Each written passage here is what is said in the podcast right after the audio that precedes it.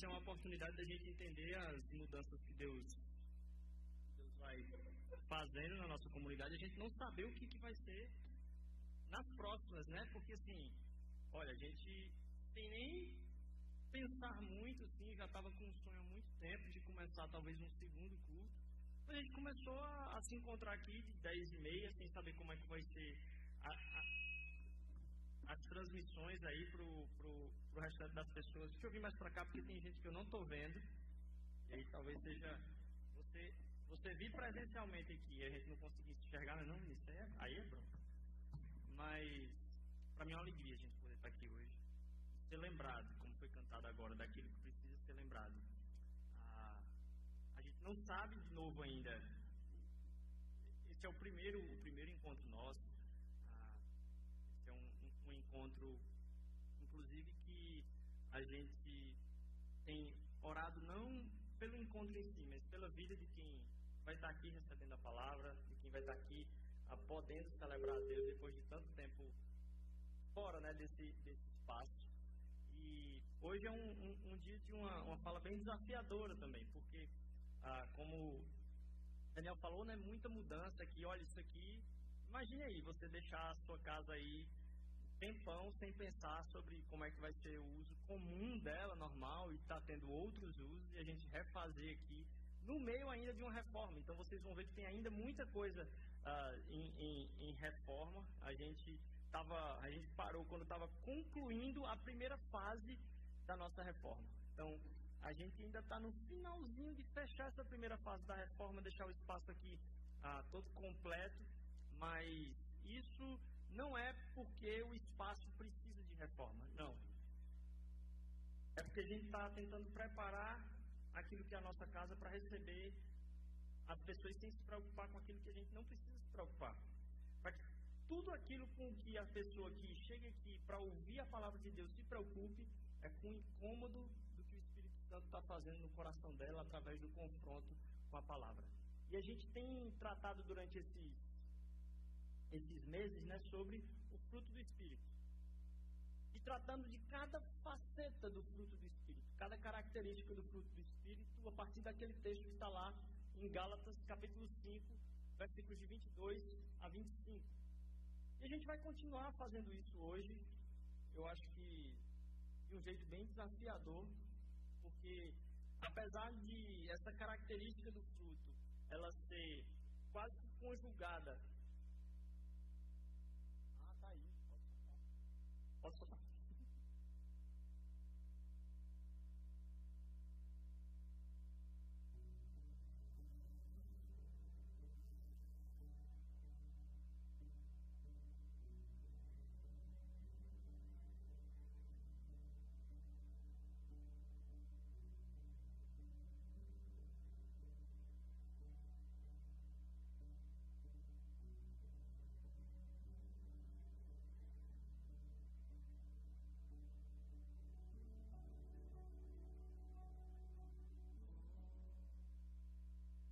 Essa, essa arte que está mostrando aí, ela não, não foi colocada à toa. Pensar em lírios do campo e pensar na provisão de Deus, pensar no que é o movimento de Deus, foi todo o intuito que fez com que a gente começasse a entender que viver aquilo que é a característica que Deus quer desenvolver na minha e na sua vida é o que vai fundamentar a gente no movimento que Deus quer causar na nossa vida. Às vezes a gente fica procurando direção de Deus a respeito de que movimento a gente vai fazer, sem entender que o movimento que vai ser dado na minha vida naturalmente é quando eu ancoro, quando eu enraizo, quando eu fundamento, quando eu finco as raízes naquilo que é o caráter do próprio Deus. Aquilo que ele quer revelar no meu e no seu coração. Então, quando a gente falou, olha, a gente vai tratar sobre o fruto do Espírito, por que não colocar simplesmente uma árvore? Porque a identidade e o movimento em Deus, e por causa disso em nós, não são separados. A gente tende a tratar identidade e movimento como coisas, coisas diferentes na vida do cristão. Identidade e movimento não são separados na vida do cristão. Identidade e movimento são conjugados. Aqueles que vivem pelo Espírito andam no Espírito. Se a gente está alicerçado em Deus, aquilo que é característica, vamos dizer assim, dos frutos envolvidos são ah, práticas relacionais. Por quê? Porque a nossa identidade ela está atrelada ao movimento que Deus quer fazer na vida da gente. E ao ler de novo lá, Gálatas capítulo 5, 22 a 25, mas o fruto do Espírito é amor, alegria, paz, paciência, amabilidade, bondade, fidelidade, mansidão e domínio próprio. Contra estas coisas não tem lei. Paulo está dizendo aqui, não tem debate. O pessoal gosta muito de falar o que é pecado e o que não é pecado. E aí começa a criar um bocado de teoria a respeito de cada particularidade. O que Paulo está dizendo aqui é, olha, quer ir para um lugar onde não tem debate? Paciência, amor, domínio próprio, mansidão, fidelidade. Joga aqui, joga nesse campo aqui que você resolve as dúvidas. Ah, mas eu estou certo. Foi sem amor, Paulo diz nada, de nada vale. Contra essas coisas não há lei. Os que pertencem a Cristo Jesus crucificaram a carne com as suas paixões e desejos. Se vivemos pelo Espírito, andemos também pelo Espírito. E a gente falou sobre amabilidade, e aí Manu, semana passada, tratou de fidelidade. Foi um salto que a gente deu. A gente vai tratar hoje do que estava entre os dois, e a gente até conversou um pouquinho que tem um pouco a ver com amabilidade, mas eu considero de todas as características a mais ah, difícil de entender, a mais desafiadora de entender é a bondade. Você deve estar franzindo a testa e dizer, não, não, não, para mim a, a, tem outra coisa aí que é mais difícil de entender e é mais, mais duvidosa. O problema da falta de plenitude de vida e da, e da vivência da vontade de Deus na terra está na nossa dúvida.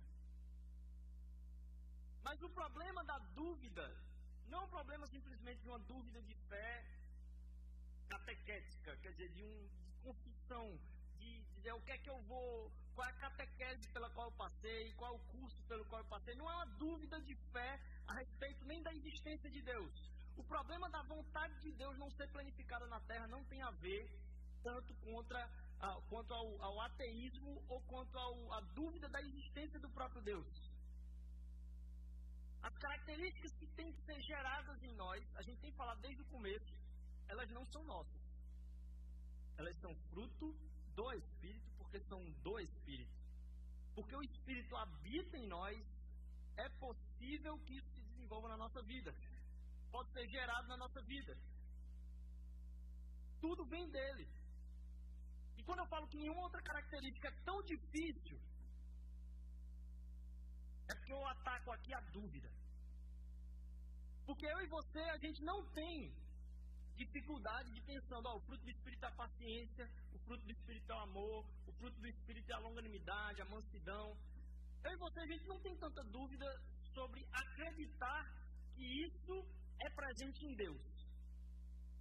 Se eu falar, Deus é um Deus paciente, bem, poucos vão contestar. Se eu falar, Deus é um Deus de amor, Poucos vão contestar. Se eu falar, Deus é um Deus que tem domínio sobre a sua vontade, poucos vão contestar. E ao parecer que bondade é um tema tranquilo, percebam que é o único ponto onde eu e você estamos duvidando e lutando o tempo todo para acreditar que é algo que está presente em Deus. Porque a nossa luta contra a característica que há em Deus, contra aquilo que é a essência da identidade dele, está justamente aí, na sua bondade. Eu e você temos problema em acreditar na bondade de Deus. E se tudo que a gente está falando aqui como fruto do Espírito é algo que vem do Espírito e se revela na vida da gente, a bondade não se revela na terra e não se revela através da nossa vida, justamente porque a gente não acredita que ela é presente em Deus ainda parece um pouco confuso, não é? Acontece o contrário com a paciência. Ninguém duvida da paciência de Deus, mas ninguém quer para si. Ninguém duvida do domínio próprio de Deus, mas aí você viu aquela, aquilo que eu li lá e disse: meu problema está com domínio próprio. A gente acha que esse é o problema. E a gente trata a bondade como o contrário. Veja, a gente duvida da bondade de Deus e acredita piamente na nossa. A gente não acredita na nossa paciência, mas confere que Deus é um Deus paciente. A gente não acredita no nosso domínio próprio, mas, não, mas confere isso, toda a glória do domínio próprio para Deus. Com a bondade é o contrário. A gente não acredita na bondade de Deus e vive lutando contra isso o tempo todo na nossa vida, sem acreditar que Ele é bom e Ele está sendo provedor. Não acredito na de Deus, mas não tem dúvida nenhuma sobre a nossa. Nunca vi ninguém dizer, não, minha questão aqui é com a bondade, sabe por quê? Eu sou uma pessoa ruim. Pensa em ruindade na vera, é no meu coração. Nunca vi ninguém eu, tratar sobre o fruto do Espírito chegar com essa para mim. O meu problema é que eu sou ruim, eu sou maléfico. Assim. Tem. A gente duvida da de Deus e acredita piamente na nossa como se isso fosse verdade. E a cara de pau, ainda mais, que não só acreditar na nossa piamente, como discutir a ruindade dos outros. A gente não só acredita muito na nossa, mas passa boa parte do tempo discutindo a ruindade dos outros, para ver se a gente acredita ainda mais na nossa bondade. Pouco tempo a gente passa discutindo a nossa ruindade. E ainda só não é achar que a gente é bom, é ter muita manteiga na cara para dizer que a bondade que a gente não pratica é porque a gente não tem tempo. A gente é muito apressado. Se eu tivesse tempo, eu seria, olha, se eu tivesse salário para escolher fazer o que eu quisesse, aí sim eu ia praticar bondade no mundo. Porque o que me atrapalha é meu trabalho. E a gente vai na pressa justificando que a única coisa pelo qual a gente não é bom é a falta de tempo. E a gente acaba, por duvidar da bondade de Deus, vivendo ainda uma coisa que eu queria tratar hoje aqui como uma saudade pandêmica.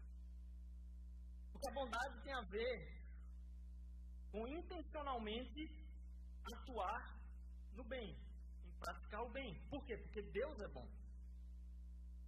E a gente corre o risco de viver num estado e numa saudade pandêmica.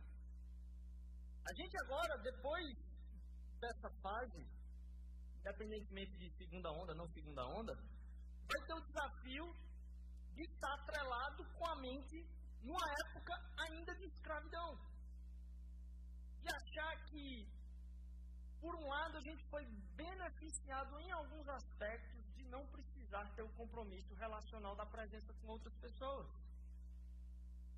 E a gente, depois desse tempo, acabar ah, como o povo lá com Moisés, eu não vou ler o texto todo aqui não, mas está lá em Números 11, o povo chega para Moisés e diz o seguinte, diz que várias famílias chegaram a ele se queixando, cada uma passava pela entrada da sua tenda, reclamando, e aí Moisés perguntou para Deus, por que trouxeste esse mal sobre mim? Foi por não te agradar de mim que colocaste sobre os meus ombros a responsabilidade sobre todo esse, esse povo, por acaso fui eu que dei a luz para esse povo? Fui eu que o concebeu? Porque me pedes para carregá-los no braço? Como uma ama que carrega um recém-nascido e leva a terra que prometeste, sob juramento de seus antepassados. Ele salta e diz assim: Não posso levar esse povo sozinho. Essa responsabilidade é grande demais para mim. Se é assim que vai me tratar, hum, olha o drama. Mata-me agora te agrada de mim, não me deixe de ver a própria ruína. Aqui tem um cenário do povo, estando livre, desejando a comida do Egito no tempo que era escravo. Trajetória do povo de Israel revela uma, uma certeza sobre a humanidade. É que a gente não se importa tanto com a escravidão quanto a gente se importa com o nosso estômago. Há preferência, inclusive, de estar em, em estados de prisão da mente se as vontades viscerais dos meus desejos estão sendo alimentados. A busca pela confiança de que Deus vai prover no dia a dia é muito mais desafiadora, mesmo em liberdade, do que a certeza de que eu vou ser tratado do jeito que eu espero, estando acorrentado. Moisés pede para morrer ao ver o povo nessa situação. Isso porque, sinceramente, o nosso coração, primeiro, não acredita que Deus vai prover o dia a dia, porque não acredita na bondade de Deus. A gente está o tempo todo pedindo para Deus responder às nossas orações, para manifestar a bondade dele para conosco, do jeito que a gente quer. Quem busca um Deus que tem dúvida da alimentação é que ainda está em busca de ter uma escravidão tão boa em um lugar tão bom, contanto que eu seja alimentado todo dia com aquilo que eu quero. E quantas vezes esse tipo de sistema não é usado para manipulação político-religiosa, uh, propagandística. Você entrega o que a víscera do outro deseja em nome de uma manipulação mental. E a gente deixa a nossa mente ser manipulada, contanto que as nossas necessidades de vontades e desejos sejam supridas. Porque é muito mais difícil acreditar na bondade de Deus e dar um salto de fé. Deus chamou o povo para ser liberto para uma missão. A dificuldade do povo era acreditar que Deus ia prover aquele povo na missão. Se a gente fosse sincero, talvez muitas vezes a gente preferiria estar escravo no Egito. A gente preferiria estar sem ter a responsabilidade de caminhar na missão para ter o conforto de mesmo sendo obrigado a trabalhar no dia, no final do dia, ter a garantia de que você vai ter o, a víscera satisfeita. Somos, desde o chamado inicial de Abraão, um povo de promessa, de uma caminhada de promessa, de uma caminhada de confiança. Eu, esses dias, Deus tem batido muito na minha cabeça com uma coisa que acontece comigo. Sempre, sempre, sempre. E parece que eu não aprendo. Eu não sei se acontece com você. E diz respeito a celular. Mais especificamente, a bateria do celular. Eu não sei se passa pela sua cabeça de o celular tá lá pela metade da bateria e aí quando você vai dormir, você está com tanto sono, você não sabe montar o carregador. Você diz, não, amanhã, na hora do café, eu dou uma carguinha. Ou então, não, eu levo para o trabalho o carregador. E nessas últimas duas semanas, isso aconteceu repetidas vezes, e parece que eu não aprendo. Que eu deixar para dizer, não, amanhã eu resolvo esse negócio aqui do carregador. E aí eu amanheço com uma bateria lá em 22%, 25%. E eu já saio o trabalho, quando chego aqui na igreja, pronto. Aí aquilo que eu. Essa semana mesmo teve alguns dias que eu cheguei, botei minha mochila do computador numa cadeira, achando que ia abrir logo em seguida, fui tomar uma água, fui pegar minha mochila de novo, era 8 e meia da noite. Achando que ia poder carregar. E saí carregando o celular de 10 em 10% nos cabos que eu achava dos outros, no meio da rua pedindo emprestado. E muitas vezes a gente a, a, acha, acha dá para viver o dia sem fundamentar onde estão as nossas energias. E isso Deus ficou falando comigo, ó. E eu repetindo, repetindo, repetindo, repetindo. Como se eu saísse de casa sem entender que se eu não tivesse preparado para o dia, eu ia estar sambando com as coisas que iam estar acontecendo, preocupado com uma coisa que podia ter sido resolvida muito antes. Várias vezes. Sair com a bateria lá embaixo. E aí tem duas coisas que acontecem aqui. A primeira é que o diabo quer fazer você pensar que a bondade de Deus não é suficiente para você, que você está com a bateria de, de, de alegria da sua vida no meio termo aí. E que você vai ter que carregar durante o dia em relação à sua vida em outras coisas que você vai sair procurando o tempo todo, dizer, olha, está descarregando, está descarregando, está descarregando. E não confiar que o suprimento de Deus é suficiente para garantir não só a missão dele, que não é a parte ruim da sua vida, garantir a missão dele, mas o preenchimento do seu coração. Mesmo que isso custe você abdicar de uma coisa que você vai, hum, mas se eu perder isso aqui, eu não sei se. A gente tem dificuldade de acreditar na bondade de Deus. Primeiro, que vai faltar para você alegria. Segundo, ele já não derramou tudo aquilo que eu e você precisamos para cumprir a missão dele. Tudo aquilo que a mosaico precisa está aqui. Porque quem derrama os dons é o próprio Deus. Quem traz as pessoas é o próprio Deus. Quem frutifica na minha vida é o próprio Deus. Não é o meu desempenho que frutifica na minha vida, mas é o próprio Deus agindo em bondade através da transformação do meu caráter. Então é só, olha, você esqueceu o cabo, falta alegria para você.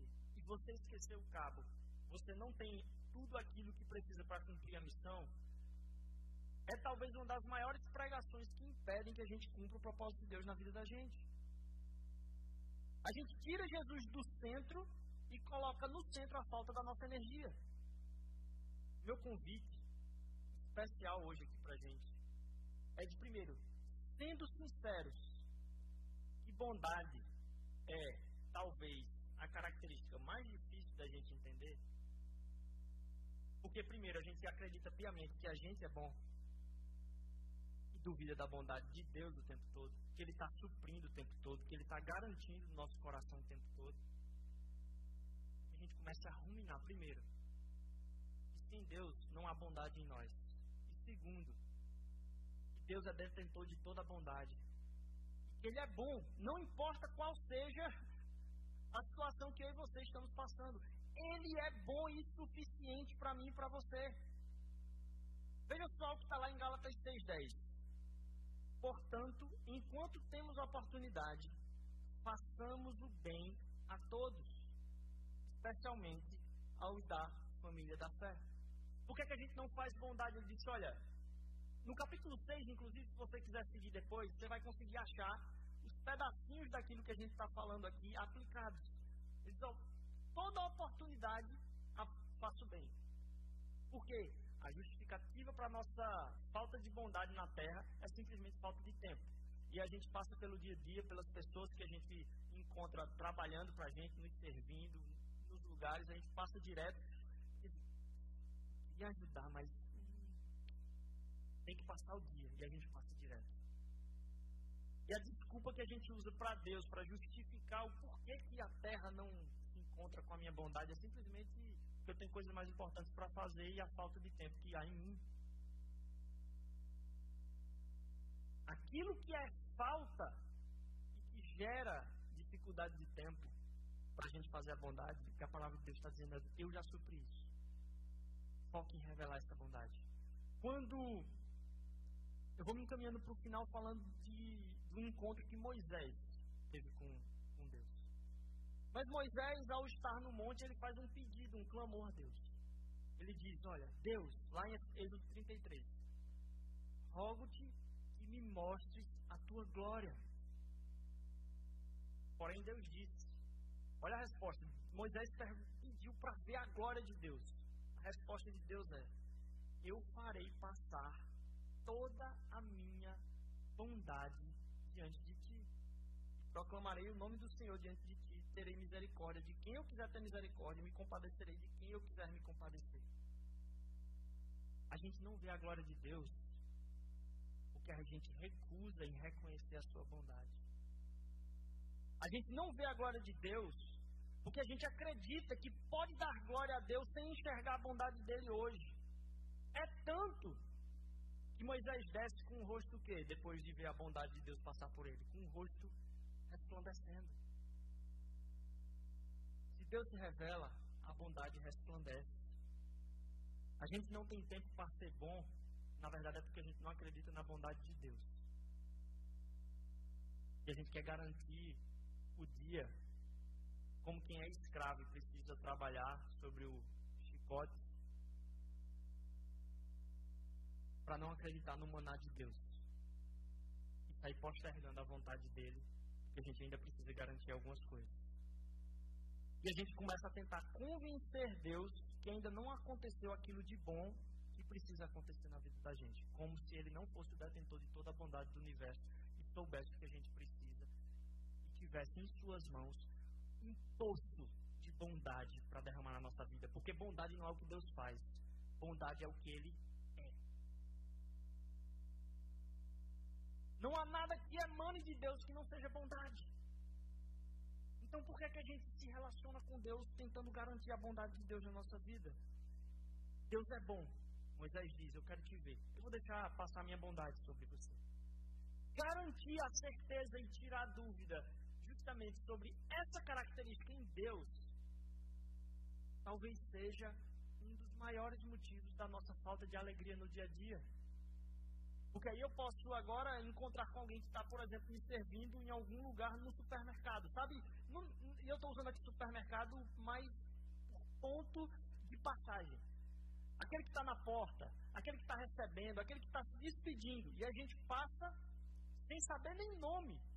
A gente é tão bom que não sabe nem o nome das pessoas que nos servem. Um desafio. Deus rico em glória diante da luta com o nosso pecado e vontade de escravização, e a gente acha e fica botando a nossa mente em escravidão o tempo todo, quando em Efésios Deus, Paulo vai falar que Jesus, ele não só veio resgatar a nossa vida, ele levou cativo. Sabe o que ele levou cativo? Não foi a algema simplesmente. Jesus não levou cativo toda a prisão que tem sobre a sua vida e toda a, a, a sua mente. O que Jesus levou cativo foi o cativeiro. Né? Efésios capítulo 4, 8. Subindo ao alto, ele levou cativo foi o cativeiro e derramou dons. Para que você saia em missão sabendo que aí dentro de você há bateria o suficiente, a energia o suficiente, há poder o suficiente para executar a vontade de Deus, porque Ele que derrama isso na sua vida. E a bondade daquilo que você está correndo, a, a sua vida para garantir uma vida boa, ele está dizendo, eu garanto isso. E garanto a energia para você aplicar essa bondade na vida das pessoas. Sabe por quê?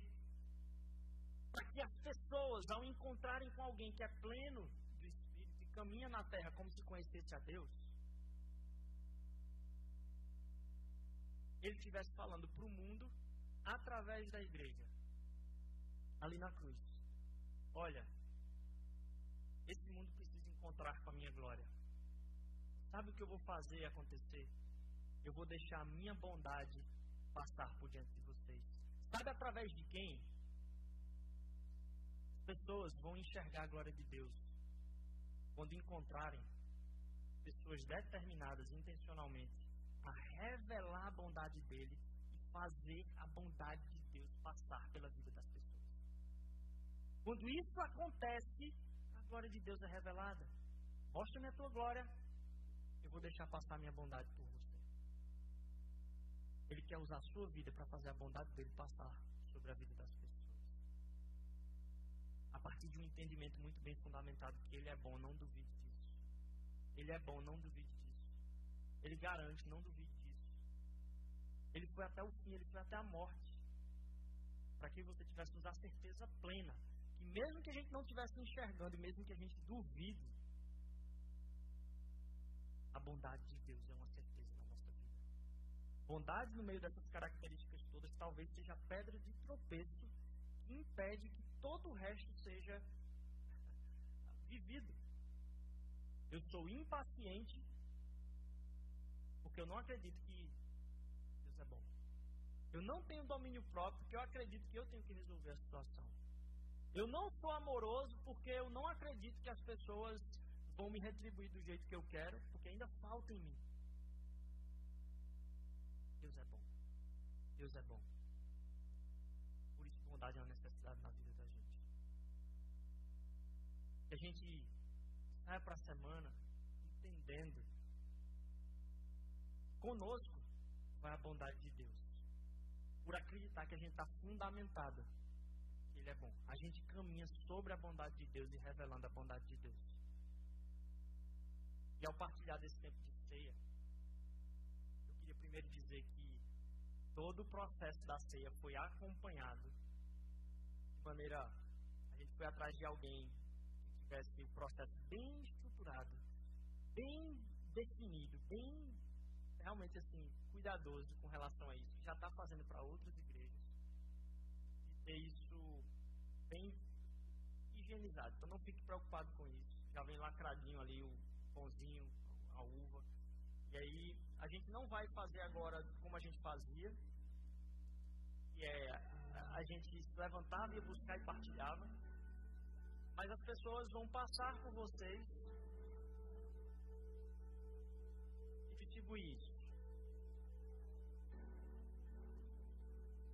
E eu quero que você lembre desse tempo como um sinal da bondade de Deus por mim e por você. O corpo dele e o seu sangue é a quebra do paradigma de que ele não é bom. Porque para provar isso, ele foi quebrado. Quando a gente partilha do, pão, quando a gente partilha do vinho, é ministração de Deus de que Ele cuida de nós. E o que você está vendo não é a realidade última. O que você está vendo não é a realidade última. Está por trás dessa realidade é um Deus que continua sendo bom. O autor do livro que a gente está estudando sobre. Ah, nem, hoje nem teve tanto contato com isso, mas do livro que a gente está estudando sobre o fruto do Espírito, ele fala do cumprimento dentro da igreja africana. Como essa frase. E a gente tem algumas músicas traduzidas que refletem isso. Ó, Deus é bom. Deus é bom o tempo todo. Ele é bom. Talvez aquilo que parecia ser mais ingênuo dentro do fruto do Espírito seja o que Deus quer revelar de certeza na minha e na sua vida hoje. De acreditar. Ele é bom. Ele é bom. Ele é bom. O maná dele não vai faltar. Então, durante esse tempo de, de ceia, a gente quer de novo dizer que a ceia não é porque você é bom. Você não toma a ceia se você é bom. Você toma a ceia entendendo o sacrifício de Cristo pela sua vida. Por entender que em você nada havia de bom e mesmo assim toda a bondade foi quebrada por mim. Durante esse tempo agora a gente não só medite nisso, mas realmente traga à tona o que é que ainda precisa da convicção na minha vida da bondade de Deus. Será que é simplesmente sua agenda? Será que é talvez sua coragem?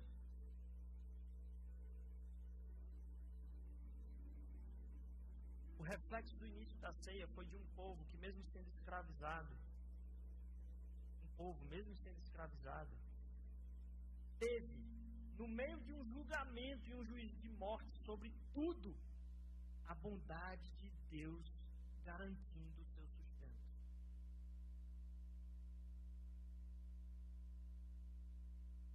E a gente já tem falado isso, mas como é difícil perceber. Deus não deu a lei a Moisés, e Moisés na beira do, do, do, do mar mostrou a lei, fez um teste, se a galera passasse, eles atravessavam. Deus garantiu a bondade e a liberdade. E ao pé do monte ele deu a lei. Deus não exige bondade de você para retribuir com misericórdia você precisa. Ele te liberta do cativeiro. Porque ele levou cativo o cativeiro. E derrama bondade e convicção no seu coração. Para que, sendo livre, você cumpra a sua vontade. Você não se aproxima de Deus depois de cumprir a vontade. Você entrega o seu coração a Deus porque Ele é bom. E a bondade dele vai ser cumprida na sua vida. Quais são os altares e as cadeias que precisam ser quebradas hoje de confiar na bondade de Deus? Gaste um tempo em oração e a gente continua logo em seguida com louvor, adoração. Se você veio junto com alguém, pode partilhar em oração. Diz, olha, o que é que eu preciso orar pela bondade de Deus? E aí você pode continuar crendo que a bondade de Deus é o que vai levar o seu coração, não só hoje não só agora, mas durante essa semana inteira. Deus abençoe.